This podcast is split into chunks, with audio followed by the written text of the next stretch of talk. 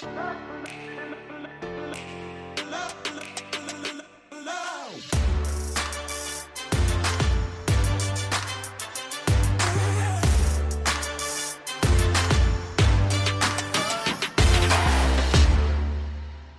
Herzlich willkommen zum Podcast Arbeitsphilosophen, die Zukunft der Arbeit. Heute zu Gast ist Sabine Pfeiffer. Sie ist Professorin für Soziologie mit dem Schwerpunkt Technik, Arbeit, Gesellschaft. Sie ist Mitglied im Rat der Arbeitswelt. Das ist quasi so etwas wie die Wirtschaftsweisen, nur initiiert vom Bundesministerium für Arbeit und Soziales. Dort ist sie Mitglied, sie kennt sich aus im Bereich Arbeitswelt, wie verändert sich unsere Gesellschaft, wie verändert die Technik unsere Arbeit, unsere Gesellschaft, wie verändert sich die Arbeit, wie verändert das wiederum die Gesellschaft und so weiter und so fort. Also sie hat seit vielen, vielen Jahren auch sehr viel in diesem Bereich geforscht und genau darüber reden wir. Wie hat sich das alles entwickelt in den letzten Jahren? Wir sprechen über die letzten zehn Jahre, wir sprechen über Disruption, über exponentielles Wachstum, wie Corona dann doch irgendwie alles verändert hat und wir sprechen auch über das System. Wie verändert sich alles, wenn sich alles verändert? Was ist mit den Führungskräften? Wie reagieren die auf diesen Wandel? Gehen sie auf Mitarbeitende ein oder wird einfach nur von oben herab Command and Control gelebt? Sie hat ultra viel Erfahrung. Genau das zapfen wir an. Ich wünsche dir jetzt ganz viel Spaß mit der wahrscheinlich längsten Episode in diesem Jahr. Ja, da musst du durch, aber ich glaube, der Content, das Gespräch ist es auf jeden Fall wert. Los geht's jetzt mit Professor Sabine Pfeiffer. Eine Frage, die ich äh, mir gestellt habe, ähm, es gibt ganz viele Experten zum Thema Arbeitswelt, Zukunft der Arbeit, New Work und so weiter und so fort. Mhm.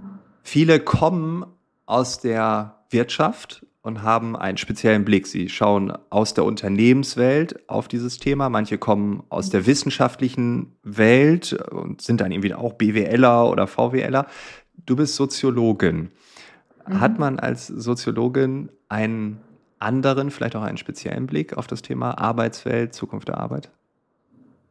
Ich würde schon sagen, ja. Also sonst, sonst gäbe es ja auch keine verschiedenen Disziplinen, ähm, obwohl es natürlich auch viele Überschneidungen gibt. Beim, beim Gegenstand, den man sich anschaut, ne, ist, man sich, ist man sich sehr nah. Ähm, die Methoden, wie man hinschaut, ähm, sind teilweise unterschiedlich, teilweise aber auch sehr ähnlich. Ähm, in der Arbeitssoziologie, wo ich ja vor allem herkomme, also ich habe auch viel techniksoziologische Aspekte in meiner Arbeit, aber mein, mein Hauptberitt sozusagen ist die Arbeitssoziologie. Ich würde jetzt mal sagen, der Klassiker an Unterschied ist, dass wir bei Fallstudien, wenn wir ins Unternehmen reingehen, ähm, eben, jetzt bin ich mal ein bisschen böse, nicht nur das Management befrage, befragen, sondern ähm, versuchen sehr nah an die Arbeitsprozesse und an die Beschäftigten ranzukommen und ähm, auch äh, möglichst unterschiedliche Sichtweisen. Das ist jetzt einerseits natürlich der Klassiker, also ganz banal gesagt Kapital und Arbeit zu sagen, da gibt es schon manchmal auch noch Interessensunterschiede, obwohl es natürlich auch viele Interessensähnlichkeiten gibt aber auch andere unterschiedliche Interessen, zum Beispiel verschiedene Abteilungslogiken, die aufeinander prallen oder die, in, die Ressourcenkonflikte haben. Ne? Und, oder auch einfach sachlich für unterschiedliche Themen stehen und sich naturwüchsig sozusagen immer in Reibung zueinander befinden, würde für uns bedeuten, dass wir bei, egal bei welchem Thema, immer versuchen, all diese Perspektiven auch empirisch wirklich einzufangen ähm, und da würde ich jetzt mal sagen, gibt es zumindest vielleicht in den Wirtschaftswissenschaften, das gilt auch nicht für alle, aber doch auch Bereiche, die doch stärker, ich sage jetzt mal, von oben gucken ne? und mhm. stärker die Perspektive des Managements in den Blick nehmen, die bei uns auch eine große Rolle spielt, aber uns interessiert eher so die verschiedenen Perspektiven. Und wie gesagt, gibt es in der BWL auch Kolleginnen und Kollegen, die ganz ähnlich arbeiten, aber ähm, was man jeweils unter einem Fall versteht, ne, einem Unternehmensfall, ist dann doch oft sehr unterschiedlich. Ja. Hattest du manchmal das Gefühl, dass du BWL äh, studieren hättest sollen? Nee. nee, okay. nee, also ich komme ja ursprünglich eigentlich aus der Technik. Ich habe ja mal einen technischen Beruf gelernt und auch lange technisch gearbeitet, bevor ich dann nochmal studiert habe und auf die Soziologie mhm. umgesattelt habe. Ähm, und ich glaube, wenn man so aus der Technik kommt, ähm, ist wahrscheinlich BWL das Letzte, was man machen würde. okay, jetzt hier klare Abgrenzung. ähm, aber jetzt in der, ich würde mal sagen, zwischen Arbeitssoziologie und BWL, da gibt es natürlich sehr, sehr viele Überschneidungen und Überlappungen und auch ähm, viel Zusammenarbeit, aber auch sehr große Unterschiede. Aber das, so ist es immer in der Wissenschaft. Ja, ja, auf jeden Fall. Also ich glaube, egal welche verschiedenen Fächer man äh, sucht, es gibt immer irgendwo Überschneidungen. Ähm, okay, dann nehmen wir deinen Blick als Soziologin, wo du ja auch stolz drauf bist. Ähm, was passiert aktuell in deinen Augen da draußen? Also die Arbeitswelt verändert sich, ja, das kriegen wir alle irgendwie mit. Ähm, mhm. Aber wenn du auf die letzten Jahre schaust, Zeitraum kannst du selbst definieren, ähm, mhm. gibt es etwas, was dir sofort ins Auge fällt, wo du sagst, wow, das entwickelt sich ganz massiv oder hier sehen wir was in verschiedensten Unternehmen, das hätten wir vor einigen Jahren noch nicht gedacht. Mhm.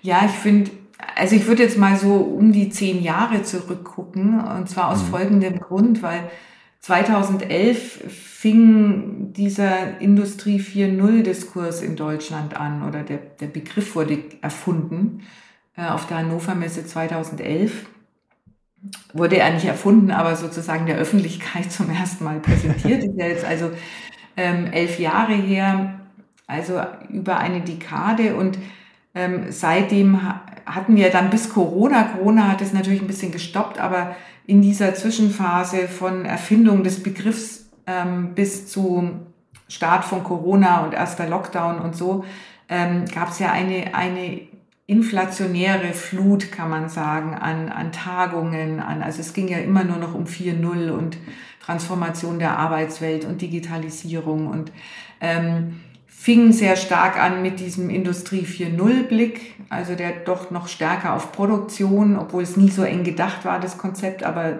doch sehr stark mit Produktion, Logistikprozessen und so verbunden war und ist so über die Zeit immer mehr in Richtung KI gerutscht, würde ich sagen. Mhm. Also, ne, also einfach dominanter geworden. Mhm. Ähm, und das Spannende, wenn man so zurückguckt, finde ich auf diese, diesen Diskurs, der ja in der Praxis, in der Wissenschaft und auch zwischen Praxis und Wissenschaft extrem vital diskutiert wurde, was mich sehr gefreut hat als Arbeitssoziologin, weil auf einmal das Thema Arbeit und Wandel von Arbeit ähm, ja in der Breite wieder zum Thema geworden ist. Das war vorher eine ganze Weile ähm, nur, nur noch ein Fachdiskurs, aber auf einmal haben alle wieder drüber geredet, was das mit uns macht, wenn sich Arbeit verändert.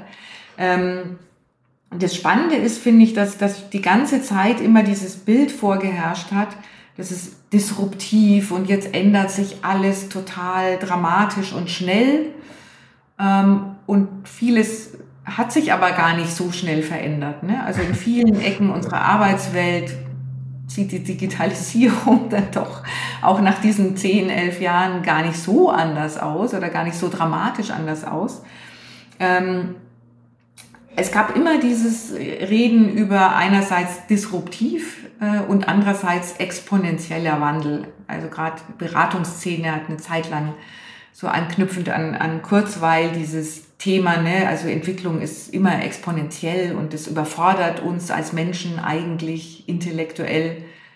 Also außer manche Berater, die es dann dieses Thema immer verstanden. gerne vortragen, die sind genau. anders als die anderen. Also ich bin jetzt ein bisschen böse, aber also diese zwei, zwei Memes kann man sagen, ne? Disruption und, und äh, exponentielle Entwicklung haben diesen Diskurs sehr befeuert, haben auch dazu geführt, dass ja also in vielen Unternehmen, in denen ich forsche, ähm, auch Führungskräfte, anders als ich das früher in der Forschung wahrgenommen habe, ähm, viel mehr sich von außen getriggert gefühlt haben, dass man jetzt was tun muss ne, und irgendwas in Bewegung bringen muss. Ähm, also nicht mehr in erster Linie aus so einer Analyse, was braucht unser Markt, was macht der Wettbewerb, ähm, ne, welche Innovationen haben wir gerade auf, auf ja. der Spur oder so. Also diese klassischen unternehmerischen Koordinatensysteme äh, hatte ich das Gefühl, sind so ein bisschen ausgesetzt und man hat sehr geguckt, alle reden über XY, alle, alle reden über Leichtbauroboter, kollaborative Leichtbaurobotik müssen wir jetzt auch haben. Wir wissen zwar noch nicht wofür, ähm, aber lasst uns mal schnell einkaufen. ne, so, also es ist ja eine Umdrehung teilweise fast gewesen von, von Investitions- oder, oder strategischen Entscheidungen, wie man sie sonst getroffen hat. Und das hatte natürlich ganz viel mit diesem Diskurs zu tun, der quasi immer gesagt hat, jetzt bloß nicht zögern, bloß, bloß nicht nachdenken, gleich tun, nicht, dass alle anderen dann schon weiter sind und nur dein Unternehmen hat sozusagen die, die Entwicklung verpennt. Ähm, und das fast ironisch, äh, naja, es war natürlich überhaupt keine witzige Entwicklung, aber äh, in dem Kontext finde ich es irgendwie ironisch ganz interessant, dass dann kam Corona und Corona war tatsächlich eine Disruption in den Betrieben ähm, und hat tatsächlich dazu geführt, dass vieles sich exponentiell schnell verändern musste. Ähm, also das, was man die ganze Zeit geredet hat, allerdings natürlich im anderen Kontext, ist ja dann an vielen Stellen passiert und es hatte oft mit Digitalisierung tatsächlich zu tun, ne, weil man irgendwie von heute auf morgen Prozesse ins Homeoffice ähm, ver, verlagern musste, obwohl man die Technik vielleicht eben nicht hatte und äh, tatsächlich Bereiche hatte, ähm, wo die Leute nicht schnell ihren Mac unter den Arm stecken können und den nach Hause ja. tragen. Ne? Also wir haben zum Beispiel Behörden untersucht, wo die Leute noch einen Desktop-Rechner haben, den man auch dann auch aus Sicherheitsgründen einfach nicht mit nach Hause nehmen kann und die dann teilweise mit ihrem Handy, mit ihrem privaten Handy vieles gemacht haben in den ersten Wochen, weil einfach keine Infrastruktur da war. Ähm, also, oder wir haben Lebensmittelhandel untersucht, ne, die, die, die auf einmal leere Regale hatten, weil alle alles weggekauft haben äh, und manche Lieferketten irgendwie nicht mehr so funktioniert haben. Ähm, dann ganz viel geordert haben und auf einmal zu viel Ware hatten und wieder damit umgehen mussten. Und ähm, also da ist ja an ganz vielen Stellen, ich glaube an viel mehr Stellen, als wir so wahrgenommen haben, jeder hat ja eher so seine eigene, auch da wieder Bubble wahrgenommen, musste ad hoc extremst viel verändert werden. Ähm, und man hat einfach gemacht und getan. Und ähm, für mich eigentlich der Beleg, dass das, was gerne eingeklagt wird, ne, so von Managementseite, ähm, wo man ja schnell dabei ist, immer zu sagen, ach, wir, wir könnten uns ja viel schneller verändern, wenn unsere Leute nur das richtige Change-Mindset hätten. Aber das haben sie irgendwie nicht. Ähm, das ist ja so eine Unterstellung, die man schnell machen kann. Ähm, aber eigentlich gerade in der Phase hat man gesehen, wenn es drauf ankommt, machen die Menschen, improvisieren, lassen sich was einfallen, äh, bringen all ihr Erfahrungs- und Fachwissen an den Tag äh, und tun es einfach. Also es geht. Also offensichtlich äh, sind Beschäftigte in unserem Land gar nicht so dröge und so äh, handlungsunfähig, wie ihnen doch manchmal im Diskurs auch unterstellt wird. Ähm, da war ich mir jetzt als Arbeitssoziologin immer sicher. Aber ich glaube, es gibt keinen besseren Beweis als gerade diese erste Phase ne, von Corona, mhm. wo eigentlich auch keiner wusste, wie sieht die Welt morgen aus, wie dramatisch wird es wirklich werden, was bedeutet es privat für die Gesellschaft, für die Wirtschaft, wie dramatisch wird es alles noch. Das war ja in, in der Anfangsphase hat man ja wirklich tatsächlich das machen müssen, was man sonst im Innovationsdiskurs auch immer gerne macht, also sozusagen ein Blindflug, weil man eigentlich nicht wusste, ähm, ist die Entscheidung, die ich jetzt gerade treffe, ist die noch, noch gültig in drei Stunden? Also trägt die so lange oder muss ich mir dann schon wieder was Neues einfallen lassen? Das ist ein ultra spannender Punkt. Weil wenn man sich nochmal zurückerinnert an den allerersten Lockdown und den vergleicht mhm. mit dem letzten Lockdown, da sind ja Welten dazwischen. Ne? Wir haben Impfstoffe ja. entwickelt, wir haben äh, vielleicht schwächere Varianten, äh, weil natürlich, äh, was heißt schwächere, aber weniger Todesfälle. Also wir haben viel mehr Klarheit über das, was da passiert ist. Mhm. Ähm, und der erste Lockdown war ja oh je, ab morgen dürft ihr nicht mehr arbeiten. Ne, also nicht in diesem Gebäude. Mhm. Und wir haben aber auch nicht die Technik, damit ihr von außen arbeiten könnt. Ich habe äh, mit äh, Behörden gesprochen, wo dann irgendwie zwölf Leute sich einen Laptop geteilt haben. Ne? Und eine Person durfte ins Büro, aber die anderen nicht. Und also äh, völlig absurd, wie Menschen ja auch daran gehindert wurden zu arbeiten, weil einfach bestimmte Begrenzungen bei den Ressourcen halt da waren. Ne? Äh, und trotzdem ja Das hat man ja auch gesehen, wie viele Initiativen es gab, gerade auch im, im schulischen Bereich, wo man mhm. äh, dann diese Hackathons und so hatte. Ne? Wir brauchen eine Plattform, damit Homeschooling geht, etc. pp. Also ja, da hat man auch gesehen, wie so ein Spirit entstehen kann, ähm, der ja zum Beispiel auch bei der äh, Ukraine-Krise, ich habe es in dem Interview mit Oliver Leisse, ja, haben wir es, glaube ich, sehr detailliert besprochen, ne? wie auf einmal dann Menschen ganz schnell sich zusammentun und Initiativen mhm. starten. Mhm. Ähm, was auf der einen Seite natürlich extrem schön ist, auf der anderen Seite müssten wir dann ja immer wieder auf die nächste Krise hoffen, damit dieses. Nee, äh, glaube ich eigentlich nicht. Ja, ähm, das wäre jetzt eine Hypothese, ne? Also wenn man jetzt ein bisschen äh, ein schlechtes Menschenbild hat oder ein bisschen böse ist, dann sagen wir, ja, dann geht's ja nur mit Krise, wenn es irgendwie zehn Jahre vorher nicht funktioniert nee. hat. Nee, ich würde eher genau den gegenteiligen Schluss draus ziehen, ähm, weil das ist vielleicht auch nochmal der, der typisch arbeitssoziologische Blick, nachdem du ja am Anfang gefragt hast. Mhm. Ähm, wenn wir Arbeit untersuchen, fangen wir wirklich im Kleinen an auch. Ne? Also wir schauen den Leuten über die Schulter und versuchen zu verstehen, mit was die eigentlich den ganzen Tag wirklich umgehen. Egal jetzt in welchem, in welcher Arbeitswelt, welche Berufe, auf welcher Qualifikationshöhe. Ähm, und wenn man das macht und sich dafür viel Zeit nimmt, stellt man eigentlich fest in unserer ja eigentlich überall sehr komplexen Arbeitswelt, dass obwohl wir versuchen, alles zu optimieren und zu standardisieren und Prozesse zu entwickeln und das digital abzubilden und so weiter, nicht nur obwohl, sondern zum Teil auch deswegen die Komplexität überall steigt. Und das heißt, äh, Menschen an jedem Arbeitsplatz eigentlich, wenn man mal genau hinschaut, was eben unser Job ist, wenn wir forschen, genau hinzuschauen, ähm, Menschen immer einen mal kleineren, mal höheren Anteil in ihrer Arbeit haben, wo sie improvisieren müssen, wo sie ohne zu wissen, also ohne alle Informationen zu haben, trotzdem ganz schnell eine Entscheidung treffen müssen und all diese mhm. Dinge tun. Geht man aber im selben Unternehmen ein, drei, vier Etagen höher und macht Interviews mit den Menschen dort oder weiter, muss gar nicht höher sein, also muss jetzt gar nicht, will überhaupt kein Management-Bashing machen an der Stelle.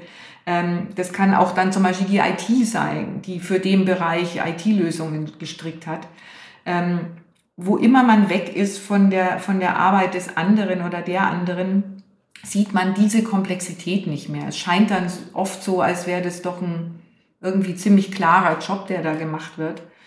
Ähm, in unserer Arbeit sehen wir halt oder in unserer Forschung immer, dass Menschen das können, improvisieren, ähm, wandlungsfähig sind.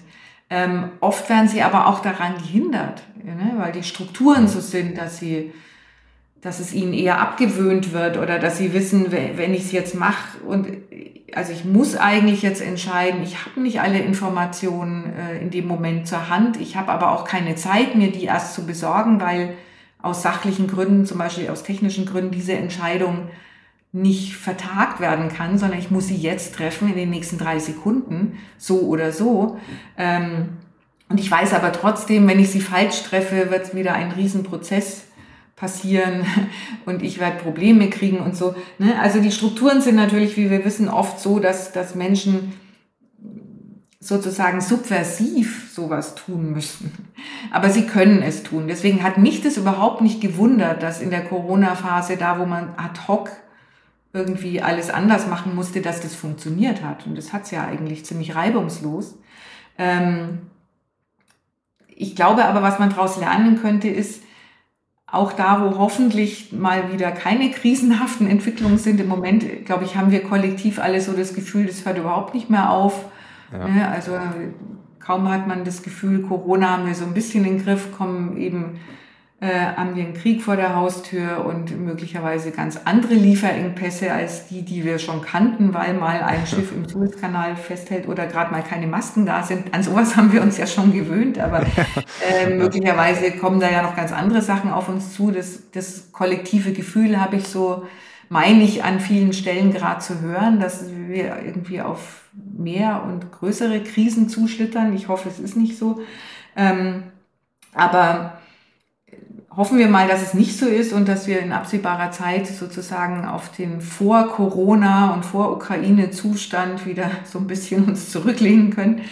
Ähm, würde ich mir wünschen, dass, dass wir da da auch kollektiv draus lernen, dass, dass, ähm, dass Menschen, wenn sie ein bisschen Freiheit haben, weil das war natürlich auch so in, der, in dieser ersten Phase, also da, wo wir geforscht haben, ähm, konnten Menschen auch all das tun, was einfach getan werden musste, weil, weil weiter oben sozusagen auch keiner einen Plan hatte. Niemand wusste, was richtig und was falsch ist. Ne? Und auf einmal macht es am meisten Sinn, dass die Menschen, die in einem Prozess stecken oder nah an bestimmten Dingen dran sind, dann merkt man, eigentlich wissen die es vielleicht am besten. Ne? Also die, die Leute in der Lebensmittelfiliale wissen bestimmte Dinge am besten, weil sie die Filiale betreuen. Um mal bei dem einen Fall zu bleiben, den wir da untersucht haben. Die, die aber im selben Lebensmittelkonzern irgendwie das Großlager betreuen und die, die Logistikprozesse irgendwie steuern, ähm, die wissen andere Sachen besser. Ne? Ja. Aber für beide Bereiche kann das obere Management, wenn es ums Konkrete geht, relativ wenig sagen. Die haben ja auch einen anderen Job, aber sie können natürlich genau das, was dann gebraucht wird, dieses situative Entscheiden, natürlich am schlechtesten. Das können immer die Leute, die in den Prozessen stecken, am besten. Und da hoffe ich mir so ein bisschen, dass man, dass wir uns das bewahren können und dass man den Leuten die in den Prozessen stecken, mehr ähm, sozusagen Autonomiespielräume gibt. Davon reden wir zwar immer, aber ich würde sogar sagen, du hast ja gerade schon den Unterschied aufgemacht, erst der Lockdown, erste Corona-Phase und dann später. Ähm, ich finde zum Beispiel schade, dass wir diese erste Erfahrung schon beim Stricken der, der, der darauf folgenden Corona-Maßnahmen ähm, nicht mitgenommen haben aus meiner Sicht. Also ich will jetzt überhaupt keine Debatte über Corona-Maßnahmen und deren Sinnhaftigkeit. ne? Darum, darum geht es mir jetzt nicht. Aber ich will es nochmal sagen, zum Beispiel, ähm, es gibt ein, ein Expertengremium an der Leopoldina, die haben viele schlaue Sachen gesagt ne? und viele äh, ja, hatten ja so eine Beratungsfunktion in, in einer bestimmten Phase von Corona. Ähm, und, und sagen dann was für die Gastronomie und sie sagen was für, für, für den Bereich Schule. Ähm, und ich habe mich immer gefragt, wann kommt die Politik auf die Idee zu sagen, okay, wenn wir uns Maßnahmen für Schule einfallen lassen, holen wir uns den Lehrerverband an den Tisch und ein paar Kinderpsychologen und Psychologinnen, keine Ahnung, die GEW als zuständige Gewerkschaft, wer immer da auch noch eine Rolle spielt. Ja. Ähm, also die Leute, die Schule kennen und Schule machen und nah dran sind an Kindern, den Elternverband, whatever, keine Ahnung, ist nicht mein Forschungsfeld, aber die Akteure, die in dem, in dem Feld sich auskennen, eine Rolle haben, ähm, aber natürlich auch unterschiedliche Sichtweisen je nach Rolle und Funktion. Warum holt man sich nicht die zusammen und entscheidet mit denen gemeinsam, diskutiert mit denen gemeinsam, was sind denn Maßnahmen, die Sinn machen, also die jetzt medizinisch, pandemisch und so weiter das wissen die vielleicht nicht, das wissen dann wieder die Medizinerinnen und Mediziner. Ähm, aber was ist machbar, was ist praktisch umsetzbar? Ähm, was könnten denn gute Ideen sein, wie es doch besser funktioniert in, in Schule? Und das ist, finde ich, nicht passiert. Hm. Und an vielen Stellen nicht. Und dann frage ich mich, warum? Weil in den ersten Wochen wurden Lehrerinnen und Lehrer auch allein gelassen mit der Situation, haben sich was einfallen lassen. Manches hat toll geklappt, anderes hat halt nicht so gut geklappt. Ähm, aber aus den Erfahrungen hätte man ganz toll lernen können. Aber man hat diese, diese Gremien, ne, die nah dran sind. Genauso hätte man das mit dem Hotel- und Gastroverband machen können für die Branche und mit der, keine Ahnung, mit dem Lebensmittelhandel, so, weil das ja immer unterschiedliche Kontexte sind, die unterschiedliche Antworten und Probleme äh, gebraucht, mhm. also Probleme hatten und unterschiedliche Antworten gebraucht hätten. Ähm, und eigentlich da hat man schon nicht aus der Phase vorher gelernt.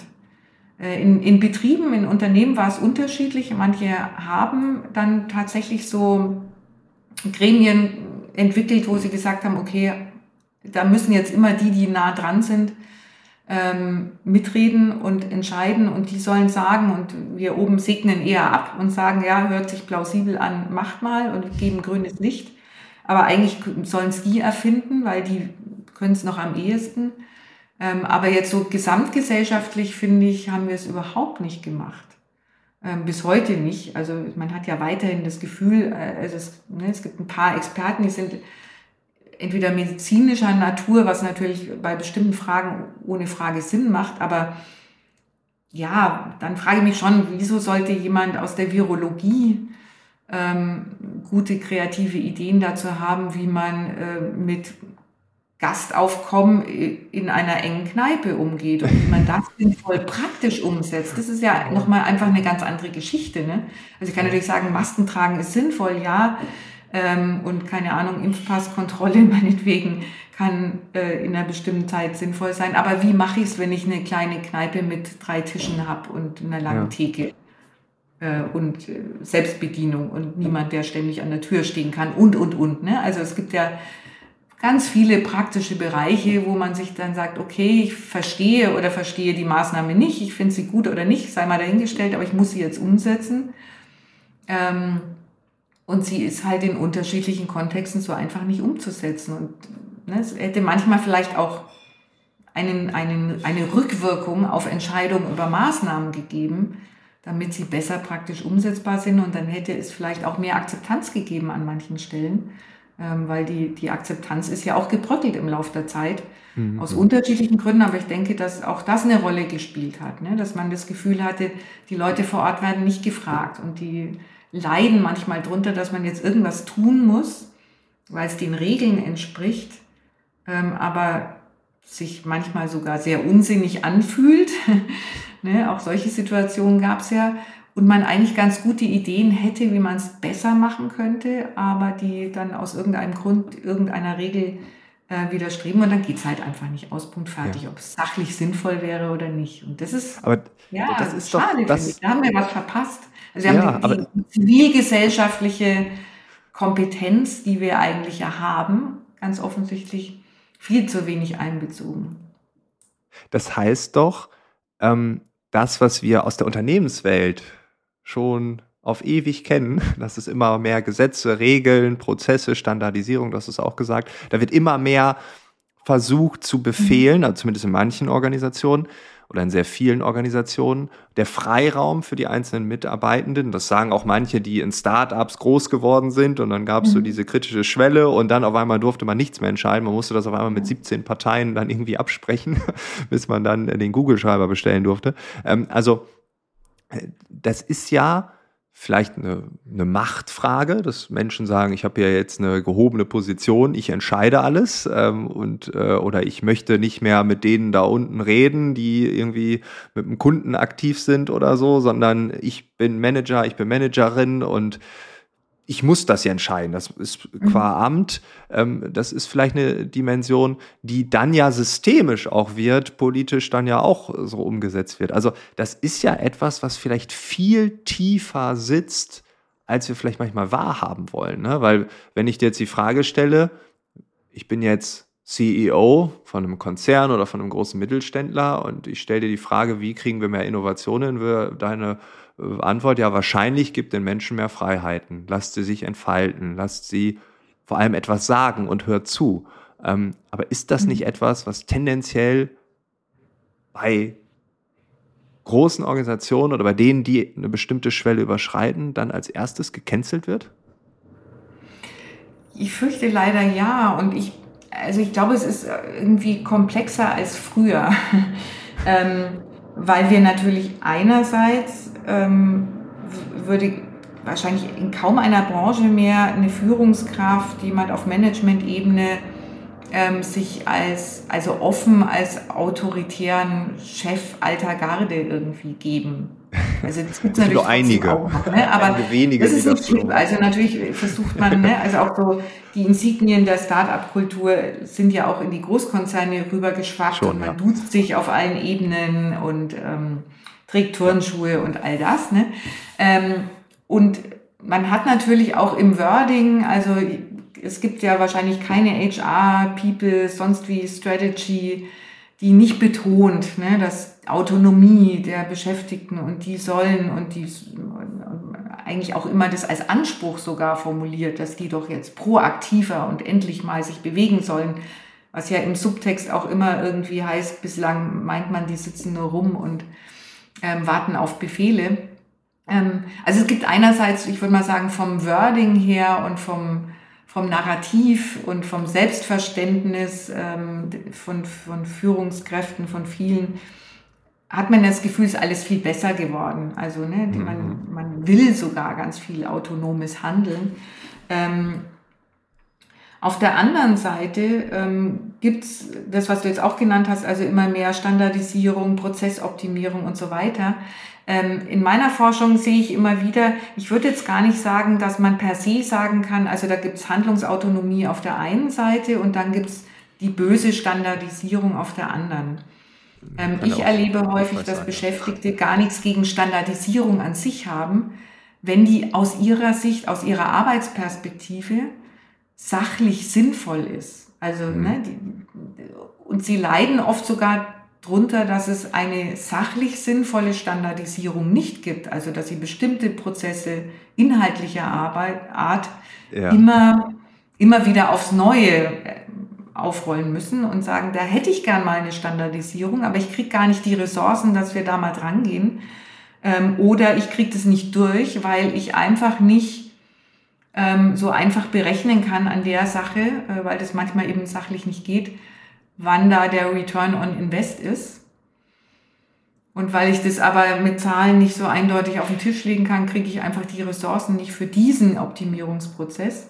Ähm, und viele der Standardisierungen und Optimierungen kommen ja aus einer anderen Logik. Die sagen ja nicht, ich will den Arbeitsprozess optimieren, also auf einer sachlichen Ebene, sondern die kommen ja oft aus einer anderen Logik. Die sagen, ich brauche jetzt andere Kennzahlen, also für irgendeinen übergeordneten strategischen Entscheidungsprozess.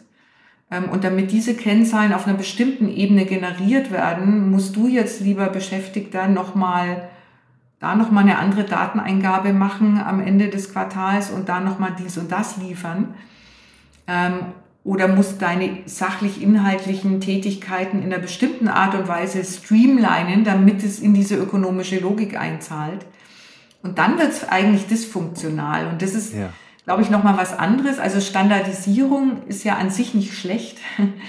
ähm, nur da, wo sie aus einer anderen Logik kommt und dann kollidiert sozusagen mit dem, was die Arbeit an der bestimmten Stelle bräuchte, ähm, wird es belastend für die Beschäftigten, wird manchmal wirklich fast dysfunktional. Also ich sehe solche Dinge in der Forschung, wo Menschen, also ein Klassiker ist, nicht so selten gefunden. Man hat äh, ein neues ähm, betriebswirtschaftliches ERP-System eingeführt. Ich nenne keine Namen, ist auch egal welches. ähm, das ist nicht besonders gut angepasst worden, was auch eine Logik hat, weil man sagt, je je stärker ich das System an die Prozesse anpasse, desto mehr Probleme habe ich beim nächsten Major Update. Und eigentlich haben wir ein One Best Way. Wir passen lieber die Prozesse an das System an. Äh, das gelingt aber oft nicht. Und das bedeutet dann teilweise, das haben wir in der Forschung alles schon gefunden, Leute haben heimlich unterm Tisch den alten Rechner noch stehen mit dem alten System haben sie sozusagen aus dem, ne, der, das, offiziell ist der ausinventarisiert, den gibt es gar nicht mehr, ähm, weil sie bestimmte Dinge, die für ihre Arbeit wichtig sind, mit dem neuen System nicht mehr machen können, ähm, nicht gefragt wurden beim Einführungsprozess ähm, oder schon gefragt wurden, aber man dann eben gesagt hat, ja, aber also den Spezialfall können wir jetzt einfach nicht abbilden. Ähm, oder sie halt die berühmte eigene Excel-Liste stricken, damit sie das tun können, was das große ERP-System nicht kann. So, das sind eher die Sachen, würde ich sagen, die an, unter denen Leute leiden. Ich glaube nicht, dass es so sehr der alte autoritäre Chef ist. Ja, dazu so passt eine E-Mail, die ich heute bekommen habe. Ich habe sie gerade hier aufgerufen. Ich werde natürlich nicht sagen, wer sie mir geschickt hat. Ähm, mhm. Letzter Urlaubstag. Am Montag werde ich weiterhin blödsinnige Arbeiten unter hohem Zeitdruck erledigen. Allerdings hinterfrage ich gerade im Urlaub, muss man dazu sagen, die Arbeitsabläufe und sehe diverse unnötig komplizierte Aufgaben, die man wahrscheinlich leicht verändern kann und dadurch dieses Zeitdruckproblem endlich auflösen kann. Dadurch gibt es dann wahrscheinlich auch kein Personalproblem mehr und wer weiß, vielleicht gibt es sogar mal einen Tag Homeoffice pro Woche. So, also hier äh, aus dem Bereich Logistik. Ähm, mhm. heute bekommen per mhm. E-Mail. Ich hatte hä, genau. das passt doch. so, ähm, passt ja, das auch, ist ja. ja der Punkt. Ne? Das, ähm, also das wollte ich auch gar nicht damit sagen. Ich bin ja auch ein großer Freund der Technik. Wir kommen gleich hoffentlich noch auf dieses Themenfeld, ähm, dass wir die Technik nutzen, um uns von diesem Schwachsinn auch vielleicht manchmal zu befreien. Äh, da muss man aber auch die Leute fragen, die es nutzen. Ne? Und das ist halt dieses, was ja irgendwie beim Autoritären mitspielt, dass man sagt, wir entscheiden, wie jetzt alle zu arbeiten haben. Und das ist ja mhm. oft ohne die Einbeziehung der Menschen, die damit arbeiten sollen. Und die mhm. leiden dann genau an diesen Stellen, ja. Und das finde ich, ist eigentlich das Schlimmste, was man in Unternehmen mhm. machen kann, dass man etwas auf die Belegschaft drauflegt und sagt, so ist es. Äh, und das müssen wir so machen. Und auch oft gibt es ja kein Weil oder wird ja auch nichts erklärt. Ne? Also mhm. man könnte ja erstmal nachfragen, was wünscht ihr euch? Und das Interessante, und da bin ich äh, bei dir, ähm, das ist meine Erfahrung der letzten Jahre, die Menschen sagen dann, was ihnen wirklich unter den Fingernägeln brennt. Äh, also was muss gemacht werden? Die sagen das auch, aber häufig höre ich, uns fragt ja auch keiner. Und dann wird das übergestülpt. Meistens ja. keiner, genau. Und ähm, was ich leider sehr häufig höre von Führungskräften oder Menschen, die auf Management-Ebene entscheiden, wie so ein Prozess läuft oder wie partizipativ er läuft. Es kostet natürlich auch Geld, wenn es partizipativ ist, ne? darf man ja. nicht vergessen. Ja, da muss man viele Workshops machen und so weiter. ähm, und muss vielleicht möglicherweise auch, auch bei der Technikentwicklung mehr Geld in die Hand nehmen, weil auf einmal noch mal ein paar andere Themen mit äh, ne, aufs Kanban-Board kommen, die jetzt auch zu erledigen sind.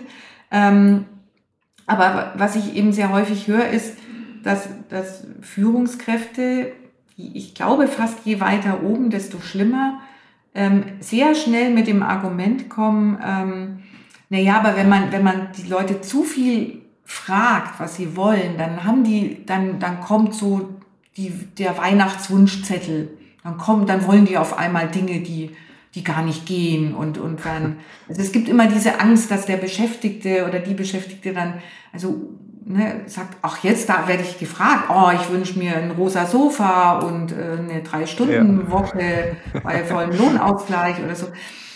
Und das, glaube ich, passiert deswegen, weil man, weil man vorher zu wenig Partizipation macht. In meiner Forschung, wir machen ja auch oft Forschung, wo wir nach der, der, der Erhebung am Anfang dann Workshops machen und zu irgendeinem Thema dann tatsächlich partizipativer mit den Beschäftigten in so ein Doing kommen. Ähm, und da passiert es nie.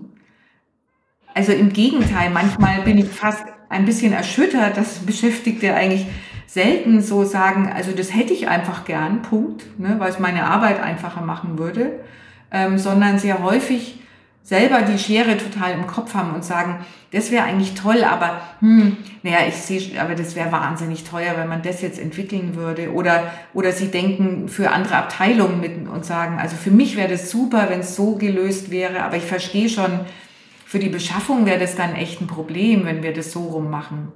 Also der, der, der Normalfall ist eigentlich, dass Beschäftigte extremst im Sinne des Unternehmens, extremst ja. im Sinne des Funktionalen, was, um was geht's hier eigentlich und äh, ist das, macht das auch kostenmäßig Sinn? Das haben die alle im Kopf. Also die Angst, äh, das, das erstaunt mich eigentlich immer wieder, dass, dass Führungskräfte sehr häufig so eine Angst formulieren, dass wenn man die Beschäftigten fragt, ähm, dann eben in so eine Weihnachtswunschzettel oder also andere Wordings, die ich da höre, ist sowas, ja, unsere Beschäftigten haben ja so eine All-Inclusive-Mentalität Ne? Also ich erlebe das so nicht und ich glaube, dass diese, diese Angst hat man dann, wenn man wenig Partizipation macht, also echte Partizipation, der man sich auch stellt.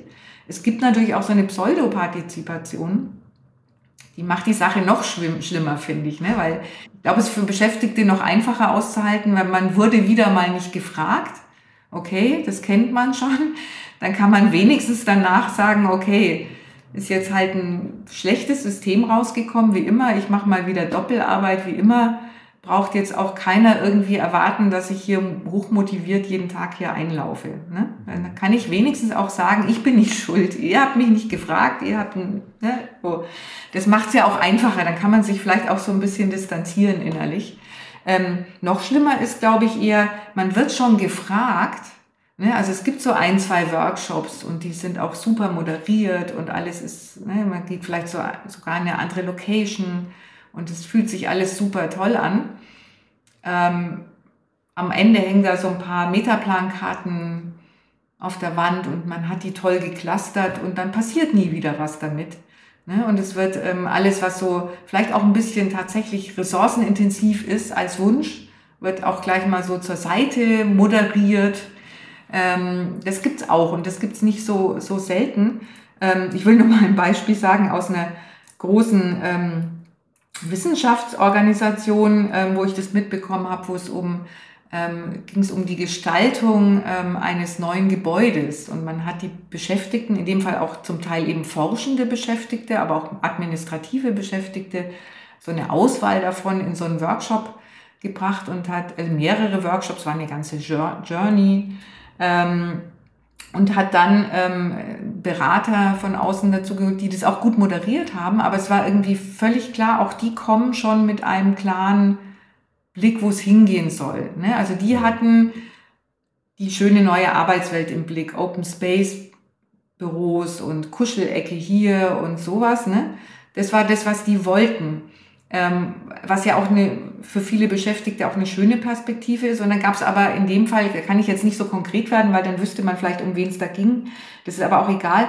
Ähm, es gab halt ein paar Beschäftigtengruppen, die hatten Tätigkeiten, wo, wo sachlich klar war, die brauchen ein Einzelbüro. Nicht, weil sie das, nicht aus Statusgründen, sondern weil das mit bestimmten Dingen, die in diesen Büros dann passieren, in Einzelgesprächen, einfach nicht geht ähm, dass daneben dran nur so ein Schaumstoffding dazwischen ist und noch fünf andere zuhören können. Ja. So, dann haben die das geäußert ähm, und dann wurde das immer wieder in der Moderation vom Tisch gewischt. Elegant. Ich weiß noch nicht mal, ob es bewusst war, ne? weil die, die das moderiert haben, waren einfach totale Fans von diesen neuen Bürokonzepten, die ja, wie gesagt, viel Schönes an sich haben, die aber natürlich auch mehr keinen Sinn machen, wenn ich sie ähm, als Konzept auch da reindrücke, wo sie an bestimmten Stellen nachvollziehbarerweise sachlich nicht passen zu den Tätigkeiten. Mhm. Ähm, und das ist, glaube ich, das Allerschlimmste, wenn man scheinbar einbezogen wird und eigentlich auch gefragt wird und irgendwie fünf Arbeitstage in solchen Workshops verbringt, was übrigens auch bedeutet, dass ja die eigene Arbeit liegen bleibt und so. Ne? Also ja, die muss man aufholen. Auch nicht mehr alle Hurra, wenn sie zu solchen Workshops eingeladen werden. ähm, und wenn eben dann am Ende, also wenn man schon zwischendrin das Gefühl hat, wo immer ich was äußere, was nicht in das anscheinend doch schon ziemlich vorgedachte Konzept, wo alles so hingehen soll, passt, ähm, dann wird es irgendwie nicht ernst genommen, missverstanden, bewusst oder nicht bewusst missverstanden oder, oder dümpelt dann halt auf einer Metaplankarte vor sich hin, bei der dann drei Wochen später keiner mehr weiß, was der Begriff bedeutet hat, der da drauf stand. Und es verschwindet einfach und es wird dann im Konzept, ob es jetzt das Bürokonzept ist oder das neue IT-System, am Ende eben nicht abgebildet. Und das glaube ich noch schlimmer. Man wurde gefragt, aber trotzdem nicht gehört. Ja. Ja, ja, das glaube ich auch nicht. Mal, ne, man kann sagen, ich habe es aber gesagt, es ist irgendwie, es ist, glaube ich, noch schlimmer. Ja. Ich habe das Beispiel immer ähm, auf der Bühne. Äh, ich interagiere relativ viel mit dem Publikum. Und es gibt nichts Schlimmeres, als wenn man jetzt äh, auf einer Bühne steht und man stellt dem Publikum eine Frage, die antworten und man macht da nichts mit. Ja. Und dann mhm. stellt man eine zweite Frage und wundert sich, warum jetzt keiner mehr was sagt. Ne, so. Und äh, dann habe ich mich auch schon zu Kollegen und zu Kolleginnen danach hingegangen und gesagt, ja, wenn du eine Frage stellst, stell dir mal vor, wir stehen so voreinander, du stellst mir die Frage, genau. ja. Frank, was hast denn du heute Morgen so gemacht? Und dann sage ich so, ja, ich bin mit der Bahn hierher gefahren, ein schönes Frühstück gehabt in der Bahn und so, war alles super. Und du reagierst gar nicht drauf. Also weder ein Ja, ein Aha, noch irgendwie, ach, das ist ja schön, ich sondern du läufst einfach weg. das hast du auf der Bühne gemacht. Also, das wird man nicht machen in einem äh, vier Augen und das wird man nie machen. Auf einer Bühne macht man das. Ähm, Genau das gleiche ist ja hier, nur dass es sich auf fünf Tage ausstreckt. Also da muss man schon ein bisschen mehr machen. Also nicht nur das an der Wand mhm. schreiben. Also wenn jemand auf der Bühne kurz was antwortet und ich sage, ah ja, äh, tolle, tolle Antwort, dann ist das schon mal eine Resonanz. Ne? Das wird für einen kurzen Satz auch reichen. Aber bei fünf Tagen Workshop Invest, nur so als Beispiel, da muss auch ein bisschen was bei rumkommen. Ne? Mhm. Ansonsten ja. werden diese Menschen ja immer wieder daran erinnert, wenn sie ihre alte Arbeit, die sie nicht machen konnten in den letzten fünf Tagen, mhm. äh, irgendwie aufholen müssen. Und bei jeder Überstunde, die sie machen, wenn sie sagen, warum bin ich eigentlich zu diesem blöden Workshop, Workshop gefahren, da ist ja eh nichts bei rumgekommen. Für mich nicht und insgesamt habe ich wahrscheinlich bald sogar noch mehr Probleme, weil die ja nicht auf mich hören. ähm, ja, genau. Und, äh, ja, ja, und vor allem, wenn, ja. wenn dann spürbar wird, auch in solchen ähm, ich sage jetzt mal, scheinpartizipativen Prozessen, ja. ähm, dass, es, dass man diese Workshops eher dafür macht, um, um sozusagen Akzeptanz zu schaffen für etwas, was eigentlich schon entschieden ist. Ja, es ist schon klar vorher ja, gewesen. Wo, wo ja. Vielleicht noch so Kleinigkeiten, also ist am Ende des Sofa grau oder, oder schwarz, da darf man vielleicht noch mitreden. Ähm, aber so grundsätzlich ist man sagt, aber ja, ist ja schön der offene Bereich, aber sorry, wir haben hier zum Beispiel ähm, sehr, sehr intime Personalgespräche zu führen. Dafür brauchen wir drei Einzelbüros, weil wir haben so und so viel Parteiverkehr hier für diese Gespräche. Mhm. Und weil das aber das Architekturbüro nicht eingeplant hatte, und dafür jetzt nochmal Wände verschoben werden müssten im Konzept. Ne? Also irgendwie klar ist, da, ja, da müsste man jetzt echt nochmal Geld und Zeit in die Hand nehmen.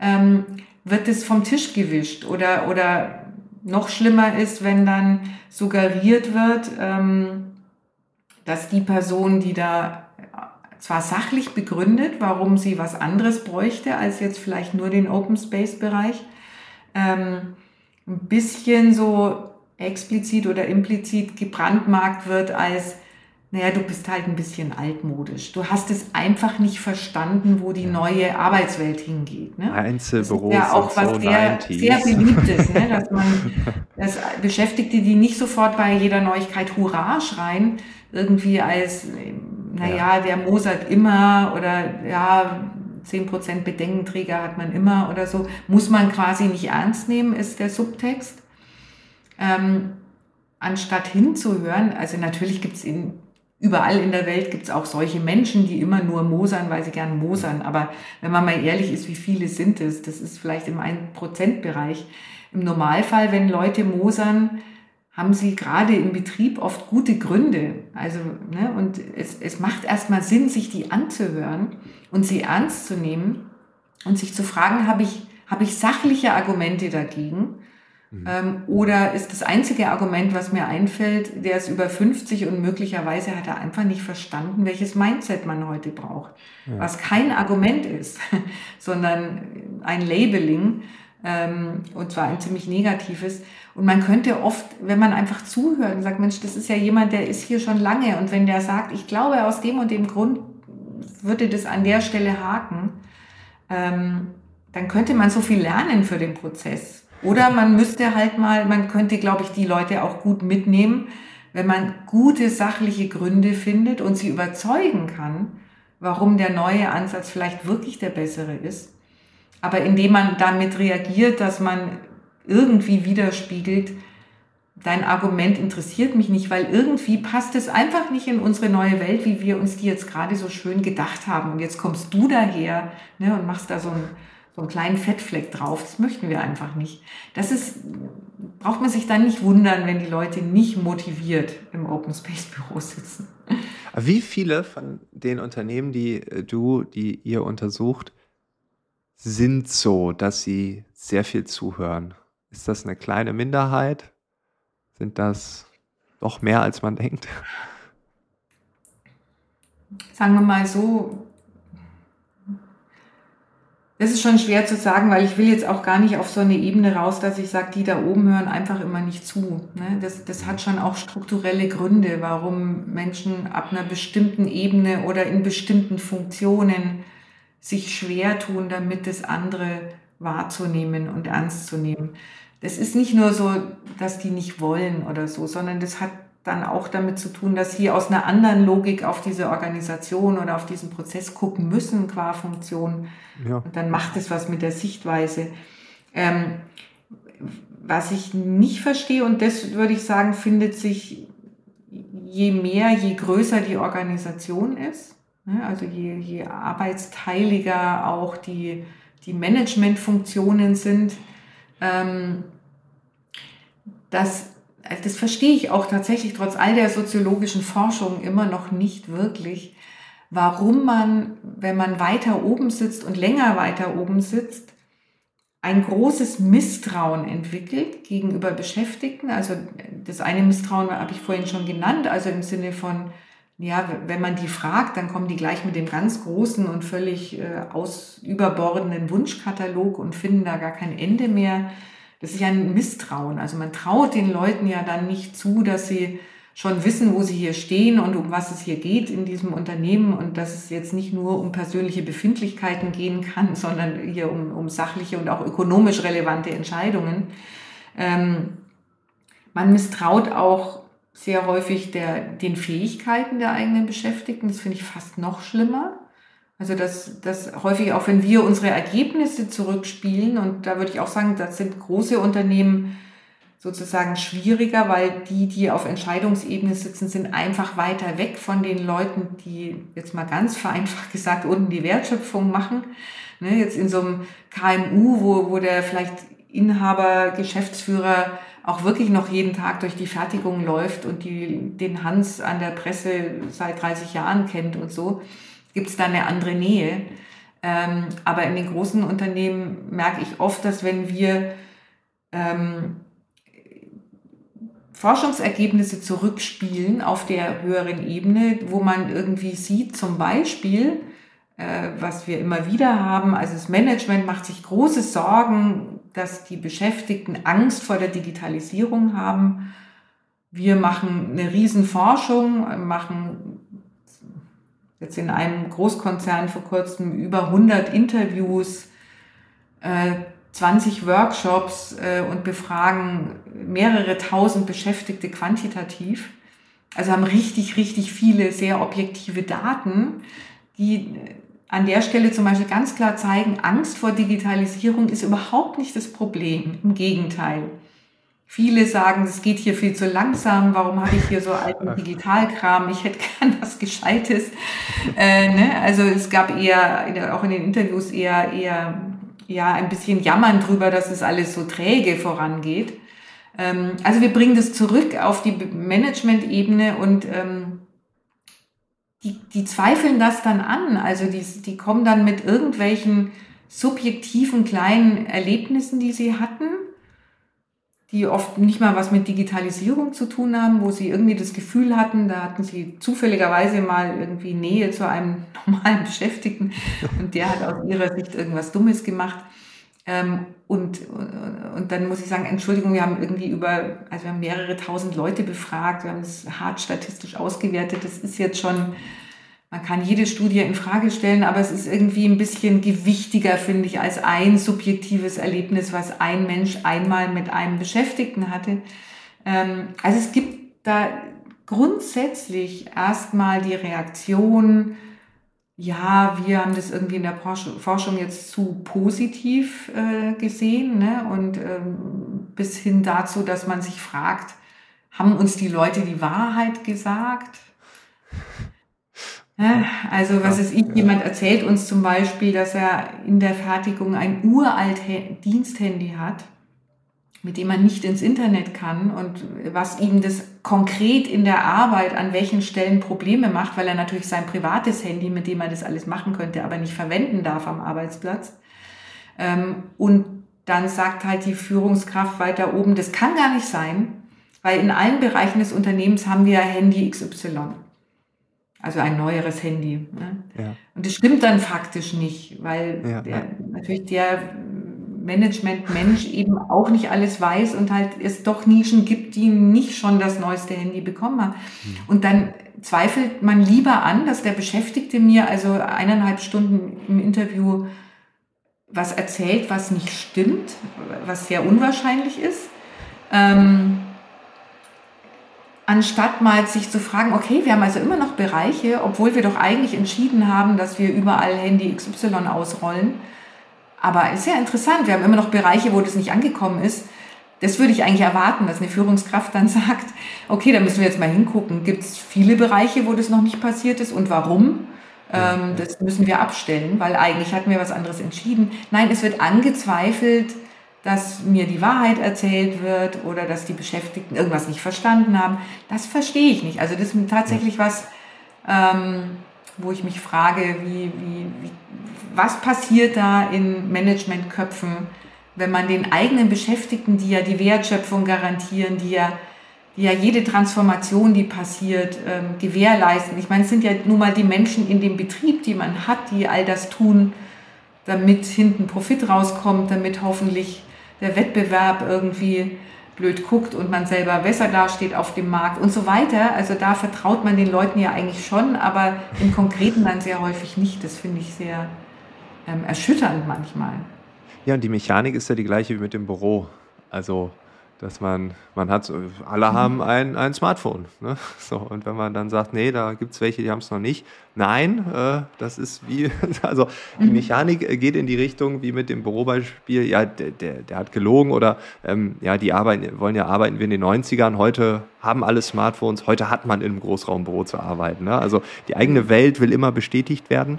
Ähm, mhm. Also es ist absurd, äh, einfach absurd. Ne? Also ähm, die einzige Erklärung, die ich habe, das ist aber auch ein Gefühl, ähm, gut, nicht n gleich 1, äh, mehr Erlebnisse, ähm, dass oft halt diese unterschiedlichen Narrative, ne? also äh, Arbeitgeber, Arbeitgeberinteressensverbände mhm. versus Arbeitnehmerinteresse, weil immer dieses Gegeneinander und dann hat man sich und dann mhm. steht in der Zeitung hier, da steht es in der Zeitung und dass diese Narrative, diese Nischennarrative oder je nach Gruppierung so stark sind, dass die Leute selbst bei solchen offensichtlichen Dingen da nicht aus ihrer Haut können. Ne? Ob sie dann Angst ja. haben, so asiatisch mäßig, ich äh, darf doch mein Gesicht jetzt hier nicht verlieren.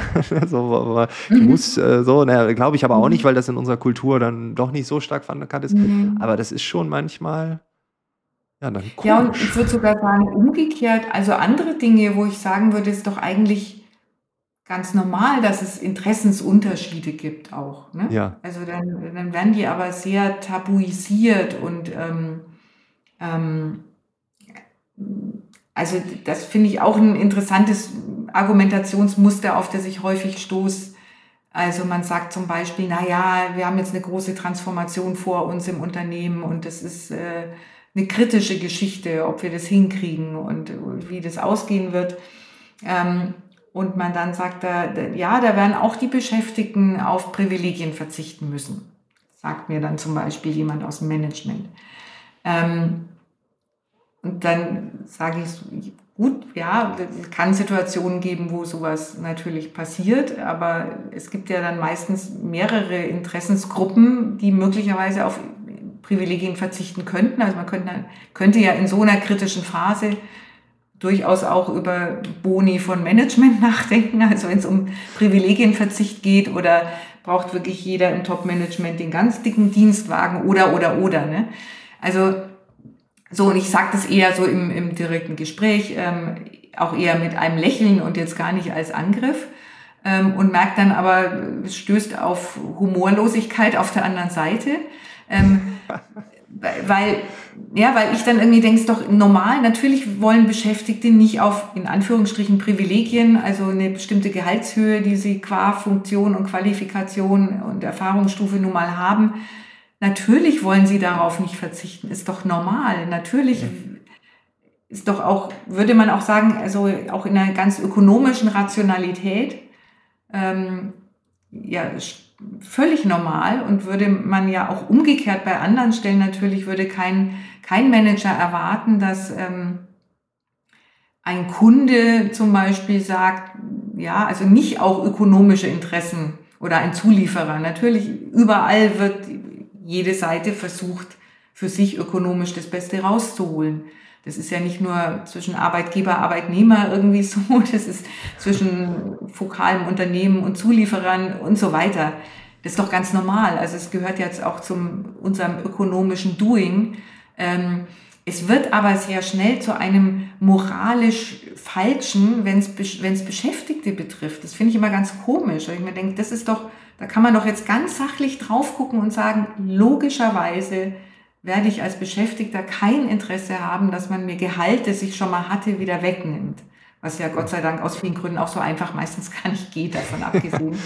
ähm, Aber ich meine, dass man das überhaupt so thematisiert, finde ich lustig, weil ähm, ich, ich, es bleibt mir ein Rätsel, warum man nicht über diese Art von Interessensgegensätzen einfach ähm, ganz sachlich reden kann. Es ist doch normal, dass ein Management am liebsten gar kein Gehalt zahlen würde, wenn es auch so gehen würde, ne, um es jetzt mal ganz zu pointieren, äh, und Beschäftigte am liebsten sagen würden, ja, gern das Dreifache, wäre auch schön, ist ja auch erstmal normal. Deswegen gibt's ja Tarifauseinandersetzungen, Betriebsvereinbarungen, persönliche Gehaltsverhandlungen und so weiter, weil man sich irgendwo in der Mitte trifft.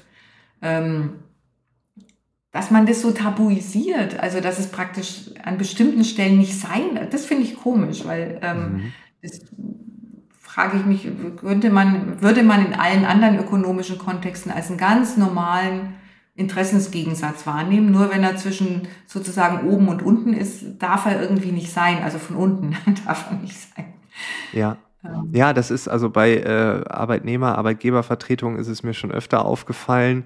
Ähm, und dabei besagt ja Paragraph 2 des äh, Betriebsverfassungsgesetzes vertrauensvoll und im Zusammenwirken. Das sind so diese beiden schönen Wörter, die da drin stehen. Ähm, und wenn man das so tabuisiert, ist es irgendwie nicht vertrauensvoll. Und wenn wir äh, so schauen, wie es meistens abläuft, ist es auch nicht immer ein Zusammenwirken, sondern oft ein Gegeneinander.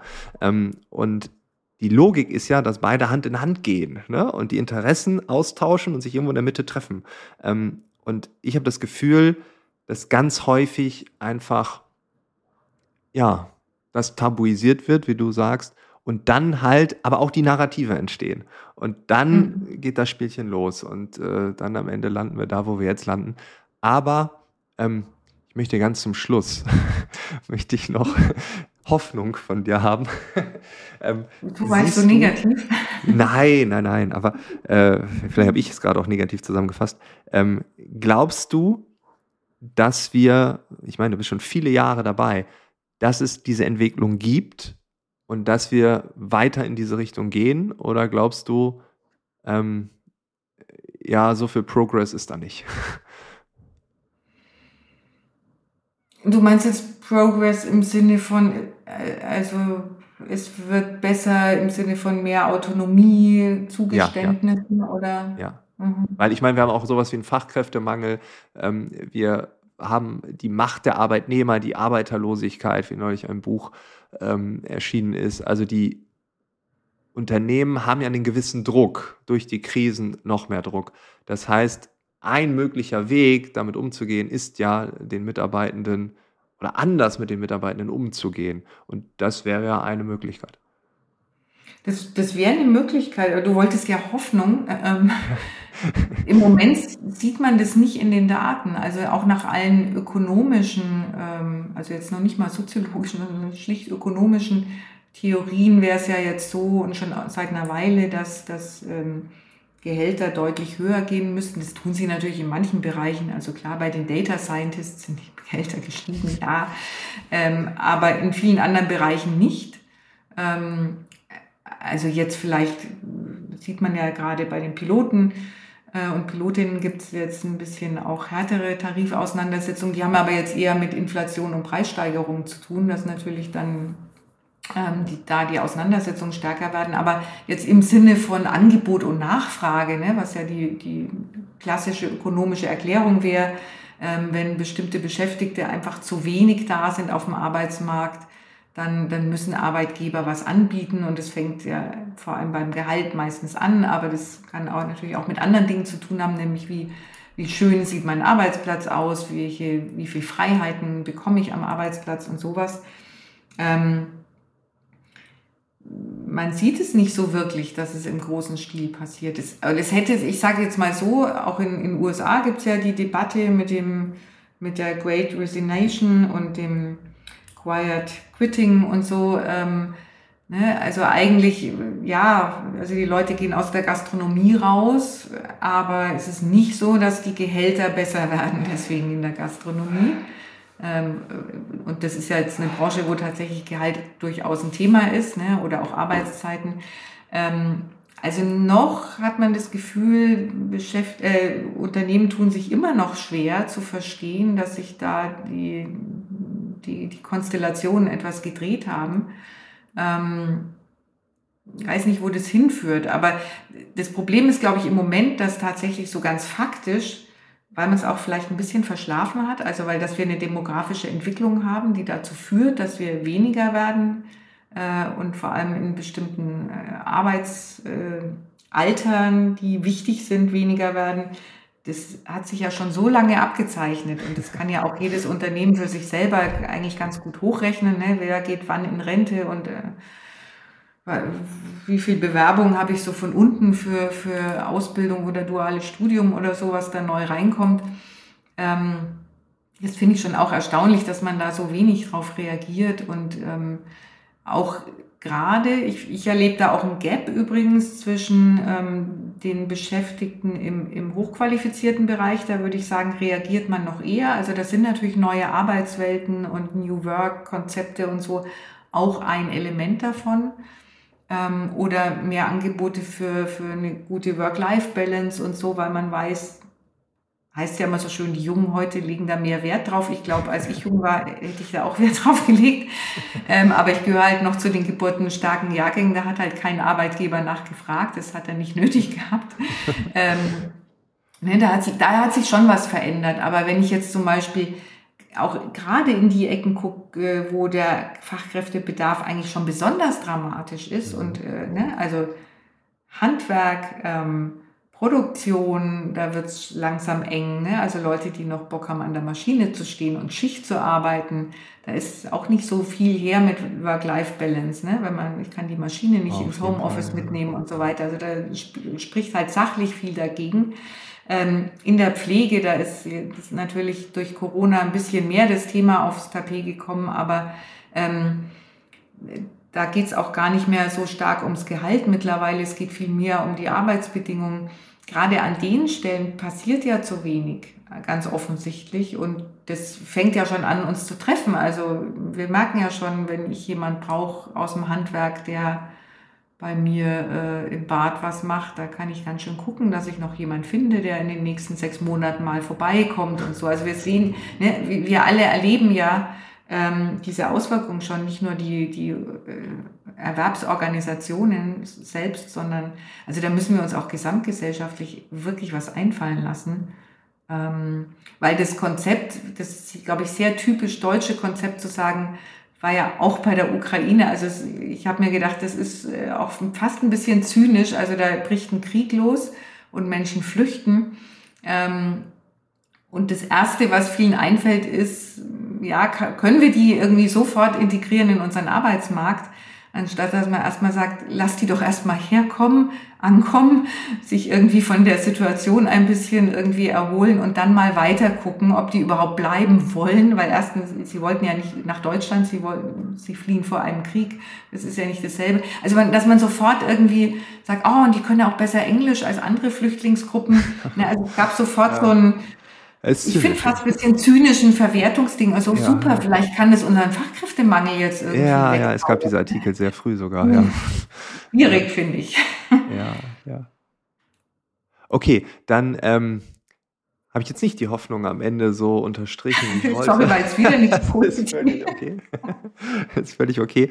Ähm, weil auch hier, ne, wenn wir das Thema Geld nehmen, ist ja auch wieder der einfache Weg. Ne? Oh, ich habe niemanden, dann gebe ich mal mehr Geld. Ähm, ich glaube, dass man auch in der Gastro mit einem Umgang, mit äh, einem Autonomiegedanken und so weiter und so fort, auch mit weniger Geld äh, Personal bekommt, weil sich einfach rumspricht, hier kann man gut arbeiten, hier kann man anders arbeiten, äh, hier wird man anders gewertschätzt und damit nicht am Ende diese E-Mail reinkommt, äh, ich muss am äh, wie war es hier zitiert? Äh, ja, ich habe es jetzt schon wieder weg, aber ähm, wie ich ja eben schon vorgelesen habe, ich muss dann am Montag wieder sinnlos unter Zeitdruck arbeiten, ähm, sondern äh, dass man merkt, hier geht's anders, hier geht's mir gut. Da mhm. kommt es nicht auf 1,50 Euro an äh, pro Stunde. Bei manchen wird es drauf ankommen, aber ich glaube, viele ja. werden sagen, na, hier geht es mir aber langfristig deutlich besser. Äh, und dann bleibe ich doch hier. Ja, also äh, ein wilder Ritt äh, durch die Soziologie und durch die Arbeitswelt, Sabine. Wir haben einen Tick länger gemacht, als wir eigentlich wollten. Wir haben über ganz andere Dinge gesprochen, als wir eigentlich wollten, beziehungsweise als ich eigentlich wollte. Es hat mir aber großen Spaß gemacht, sonst wären wir nicht so lange bei diesen Themen hängen geblieben. Und äh, ja, ich bedanke mich, dass du dir die Zeit genommen hast, äh, uns zu bereichern aus einem Blickwinkel, den wir noch nicht so oft hatten. Und äh, ja, ich würde mich freuen, wenn wir uns irgendwann nochmal wieder hören hier in diesem mhm. Podcast mhm. oder in der realen Welt oder, oder, oder. Das war das Gespräch mit Professor Sabine Pfeiffer. Das war auch das Jahr 2022. Es ist nämlich die letzte Episode in diesem Jahr. Ich freue mich, dass du bis hierhin mitgehört hast, dass du diese Episode zu Ende gehört hast, aber auch, dass du allgemein diesen Podcast anhörst. Und ich würde sagen, wir hören uns im nächsten Jahr wieder. Ich wünsche dir ein besinnliches Weihnachtsfest im Kreise der Familie, im Kreise der Menschen, die dir besonders wichtig sind und natürlich einen guten Rutsch ins neue Jahr. Wir machen danach genauso weiter. Bei den Arbeitsphilosophen wird sich erstmal nichts verändern, weil es bleibt weiter spannend. Die Themen gehen nicht aus. Die Zukunft der Arbeit verändert sich permanent. Ich habe große Lust. Von daher freue ich mich auch auf das nächste Jahr. Also alles, alles Gute, eine besinnliche Weihnachtszeit und bis bald.